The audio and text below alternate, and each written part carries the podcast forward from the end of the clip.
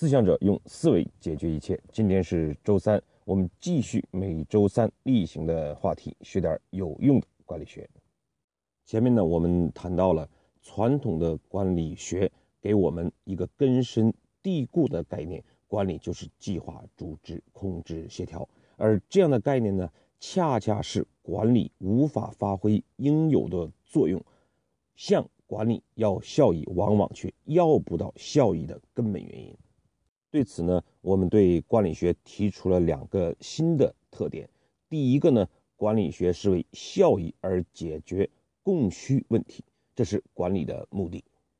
第二个呢，是以关键点落实为核心建立。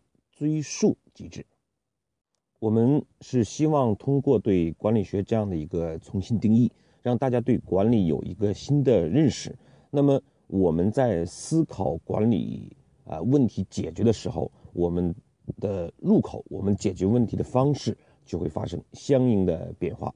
那么今天呢，我们来讲述管理学的最后一个特点：管理学必须是以机制为。保障的创新循环系统。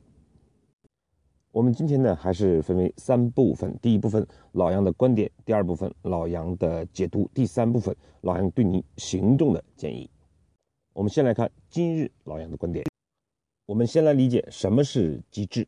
为什么我们说对于一个组织来讲，机制远比制度重要？我们呢，用一个例子来说明。我们很多人呢，在做拓展训练的时候，都遇见过这样一个游戏，就是呢，一群人蒙上眼睛，提前呢不准做任何的商量，然后去围成一个呃正方形。那么，往往在限定时间内，很多人是无法完成这样一个任务的。原因何在呢？就是我们很多人在一起的时候，在没有任何提前商量的前提下，每一个人。都按照自己的一种意识理解在做一件事情。其实呢，如果我们商量好，先由那四个人建立啊四个正方形的点，然后其他人呢再依次站在相应的排列里面，这个任务是很容易完成的。也就是说，当我们有了这样的一个机制存在之后，每一个组织的个体就不再仅仅依赖于。自己的思考理解去做一件事情，而是按照这个机制的方式做出规范的行为以及结果，或者讲预期的行为和结果。所以对这个游戏来讲，让每让四个人先站好正方形，然后其他人去呃依次排列好自己的位置和顺序。那么这个事情就是机制，而制度呢，可能仅仅是规定啊谁站在哪儿。啊，四个位置应该怎么样？但是事实上，制度不一定起作用，大家未必按制度上走。接下来我们看老杨今日的解读。首先呢，我们理解一下什么是机制。为什么我们讲在组织之中，机制远比制度重要？机制的目的呢，就是不让我们作为组织中的一个个体，按照我们个体的思考趋利。避害来做一件事情，而是按照组织设定好的预期行为和结果来做一件事情。所以呢，这个时候我们就会发现，机制它有的时候可以是一种制度，比如说不准闯红绿灯。那么这个时候，呃，有这样的规定，很多人就会不去闯红绿灯。当然，也有可能我们去建立检查和惩罚这样的呃机制，通过。现场的呃发现、发分儿、啊罚款，让人们去做组织预期的行为。当然，机制也可能是一种环境，比如说啊，一个随地吐痰的人，当他到一个五星级酒店的大厅之内，他很难再随地吐痰。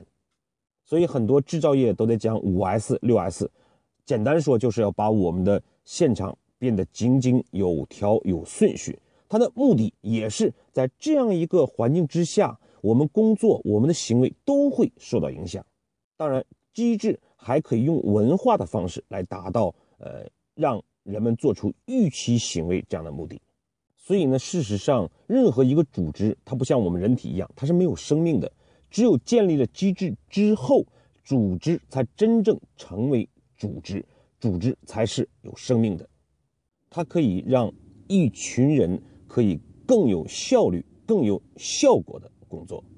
所以呢，机制与制度的区别，老杨理解为主要是两点。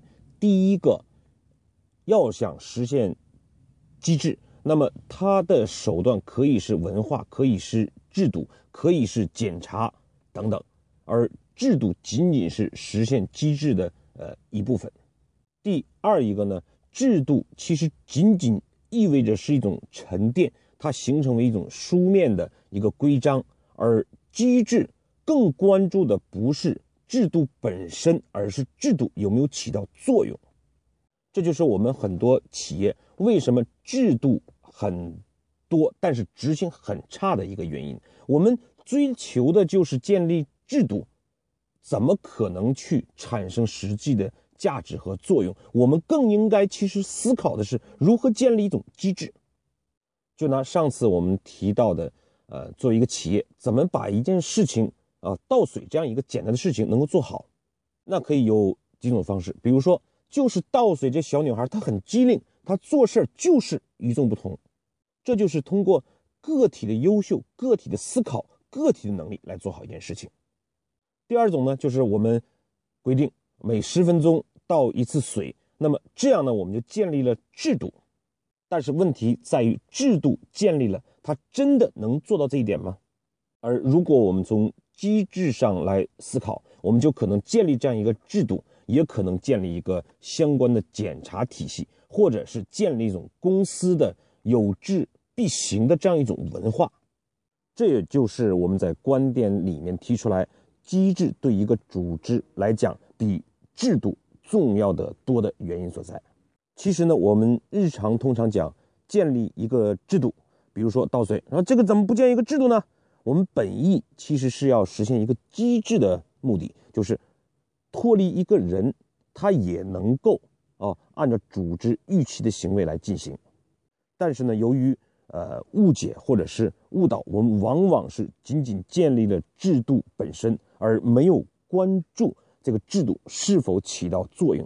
同时，我们也忽略了机制不仅仅可以通过制度来建立，机制被制度代替的结果就是，我们发现中国哪个企业都不缺少制度。从人力资源部也好，从各部门也好，从公司的总经办也好，都会翻出几个厚本本的制度来。但是事实上，这些东西起到作用了吗？可能没有。那怎么办呢？接下来就需要建立新的制度。这样呢，其实就产生了一个错误的一个循环。我们为了实现那样一个目的，可是我觉我们却拼命的在做跟目的并不完全相关的一件事情。因此，如果你是一个主管或者是一个公司的负责人，以后对一件事情的思考呢，不妨改变一下我们的口头语，说做做个制度吧，我们改变成做个机制吧。如果呢，我们仅仅是一名员工，那么这种机制的思考就可以让我们懂得，不仅能做好一件事情，我还能把这个事情建立一种机制，所以这个时候你的价值就会更大，从而呢，让你。不断的去提升自己的呃职业生涯，呃走向管理岗位，能倒好一杯水是你目前的工作，能让别人也倒好一杯水，虽然这个人没有你聪明，这才是对一个企业真正有价值的事情。你能做到这一点，那么就意味着你对企业的价值更大。第二一点呢，呃，我们在谈机制，它不仅仅是呃让大家按照预期的行为走。它还意味着要实现创新的循环，什么意思呢？我们还是来看倒水的例子。我们假设一个公司，它就有这样一个机制：任何人只要是前台，他都能够做到每十分钟倒一次水，以实现呢客户的这种满意度的提升。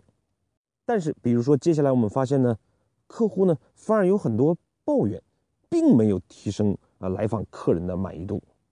但是呢，接下来我们这么做了，却发现。客户满意度并没有提升，反而有很多抱怨。那么接下来我们就可以去呃查证现场，是不是真的按照每十分钟倒一次水了？如果没有按这样的一个方式来做，也就意味着我们的机制是有缺陷的，可能是啊倒水的小女孩不知道有这条制度，可能是没有相应的奖惩，也可能是我们没有检查。还有一种，那就是每一个小女孩确实按十分钟倒水了，而客户不满意，那就意味着可能是客户对水的这个。另外一种情况就是，确实每十分钟都倒一次水了，那就意味着我们在设定机制的时候出现了问题，是不是没有考虑到客户要喝什么？是给他茶饮，还是咖啡，还是矿泉水？